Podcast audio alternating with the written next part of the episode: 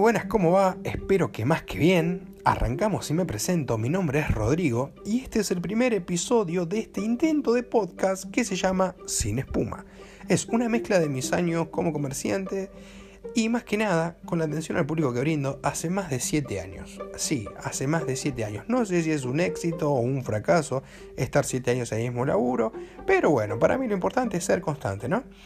Y lo vamos a mezclar con una de las cosas que más me gusta. Corrección, que más nos gusta a todos. No estoy hablando de otra cosa más que de la cerveza. La birrita, la fresca, la birriten.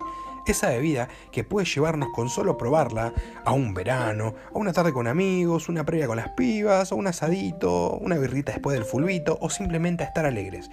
¿Todo eso hace la cerveza? Sí, eso y mucho más. A lo largo de estos años descubrí que hay miles de productos, sabores y maduraciones que hacen de la birra eso que a nosotros tanto nos gusta. No sabía por dónde empezar, así que vamos a empezar por una de mis cervezas favoritas. A ver, atentos al dato. Es una cerveza que ocupa mi, top 3, mi top 3 o mi top 3 para los que no hablan inglés. Y es la hermosa y sabrosa cerveza negra. ¿Y qué es la cerveza negra? Bueno, antes de empezar, les recomiendo agarrar una lata o una botella de cerveza, abrirla y acompañarme, mientras beben, a escuchar este intento de podcast llamado Sin Espuma. Empecemos. La cerveza negra tiene su origen en Alemania, es un tipo de cerveza Leger alemana, es opaca y tiene un color muy oscuro y un sabor fuerte. A muchos puede recordar eh, al sabor del chocolate, puede llevarlo a, a relacionar con el sabor del café y bueno, nada, eso depende de ustedes, de, cómo tengan el paladar o esas cosas. A mí lo personal me parece una cerveza muy rica, le siento un gustito café, creo que depende mucho del estado de ánimo que, que uno consume la cerveza. Bueno, la primera cerveza negra que data la historia eh, está en Turingia o en Sajonia, que son estados de Alemania, ¿sí? Eh, la más conocida mejor dicho, la, la, cerveza más vieja conocida es la Braunschweiger. ¿sí? Está elaborada desde la Edad Media, es una locura. La primera maduración documentada es del 1390, o sea, 1390. Es una locura, es una locura. Em, una de las recomendaciones que voy a hacerle para los que no les gusta la cerveza o nunca tomaron una cerveza negra o, esas, esas, ese tipo de cerveza es la Quilmes, Quilmes Stout. La Quilmes Stout, sí, señor, sí, señora, ya sé, me van a mirar mal. ¿Qué está diciendo ese señor? Bueno, sí, dije Quilmes, la Quilmes. Es una cerveza que por unos pesitos podemos tomar y vamos a encontrar alguna cerveza rica, una cerveza que nos va a gustar y de ahí cada uno va a poder sumar más marcas, gustos y terminar de enamorarse como yo me enamoré de esta cerveza. Yo hablo de mi experiencia, ¿sí? Es una birra comercial, industrializada, todo lo que ustedes quieran, pero créanme que es un buen comienzo. Prueba esa cerveza, si te gusta, quién te dice, no te termines enamorando de la cerveza negra y ahí vas a, a descubrir un montón, un montón de, de variantes, sabores, mezclas, es un camino de ida la cerveza negra, así que al que no le gusta le recomiendo que la pruebe mínimamente una vez en su vida y de ahí vemos, vemos si les gusta o no. Yo le cuento cómo la conocí, cómo empezó este amor. ¿sí? La primera vez que tomé una cerveza negra, la Quilmes Stout, eh, fue en el trabajo. Ah, aclaración, a mí no me paga Quilmes, no me auspicia Quilmes. Ojalá algún día esto sea famoso, Quilmes me diga, toma Rodrigo, habla de mi cerveza, te amo, no sé, 300 pesos, yo con 300 pesos, dos packs de latita, te hago promoción todo el año entero. ¿Qué cree que te diga? Es así. Bueno, empezamos. Eh, la conocí en el trabajo, sí, me acuerdo era un verano con 38 grados en General Rodríguez. El aire acondicionado no andaba, se cortaba cada rato por la baja tensión que, que había. Espero que hayan solucionado ese problema, porque la verdad el verano se complica. Bueno, me compré para almorzar un sándwich de lomitos con papas. Obviamente completo lechuga, tomate, jamón, queso, huevo, todo, una locura. Y una lata de estas. ¿Por qué me compré esta? Porque era la única fría que había. Se habían cansado de tomarse toda la birra y la cerveza negra esta me la discriminaban ahí, me la dejaban ahí. Y bueno, le dije, bueno, dámela. Se veía ahí con el, con el, con, la lata chorreando de refrescante. Cuando la abrí era amarga y oscura como mi vida. Ah. bueno, nada, era algo único, nunca había probado eso. Siempre yo veía que la tomaban y me parecía algo asqueroso, pero bueno, no quedaba de otra. Le encontré un sabor muy especial. Obviamente hay muchas mejores, tanto industriales como artesanales, pero eso es trabajo de ustedes descubrirlos y elegir la que más les gusta. A mí, por, por, por, por, mi gusto personal, a mí es una cerveza que más me gusta. Es una cerveza que vos me decís, tengo esta birra, la tomamos, eh, dale, me encanta. Un 10 de 10. Me alegra la noche, me alegra la tarde, me alegra la mañana. ¿Sí? Bueno, lo que pasa con estas cervezas negras es su tipo de fermentación baja. ¿Sí? El contenido alcohólico más o menos siempre está entre 4.8 y el 5%. Tienen un color oscuro por, por las maltas especialmente eh, oscuras durante su elaboración o, el tueste que, tienen en el procedimiento de elaboración. Em, nada, cuando yo la probé por primera vez me pareció diferente, amarga, ya le había perdido el gusto un poco a las cervezas comunes, no, no estaba muy de moda los bares con cervezas artesanales, ni, la industrialización de estas cervezas artesanales. Así que me parecía, me parecía muy bueno. Esto con que vamos a mezclar, ¿qué se me viene a la cabeza a mí cuando leí la historia de esta cerveza? para poder hacer este podcast, me llamó la atención la maduración baja. Y bueno, me disparó a la mente una anécdota, una historia con una persona bajita, ¿sí? Bajita como la fermentación de, la cerveza.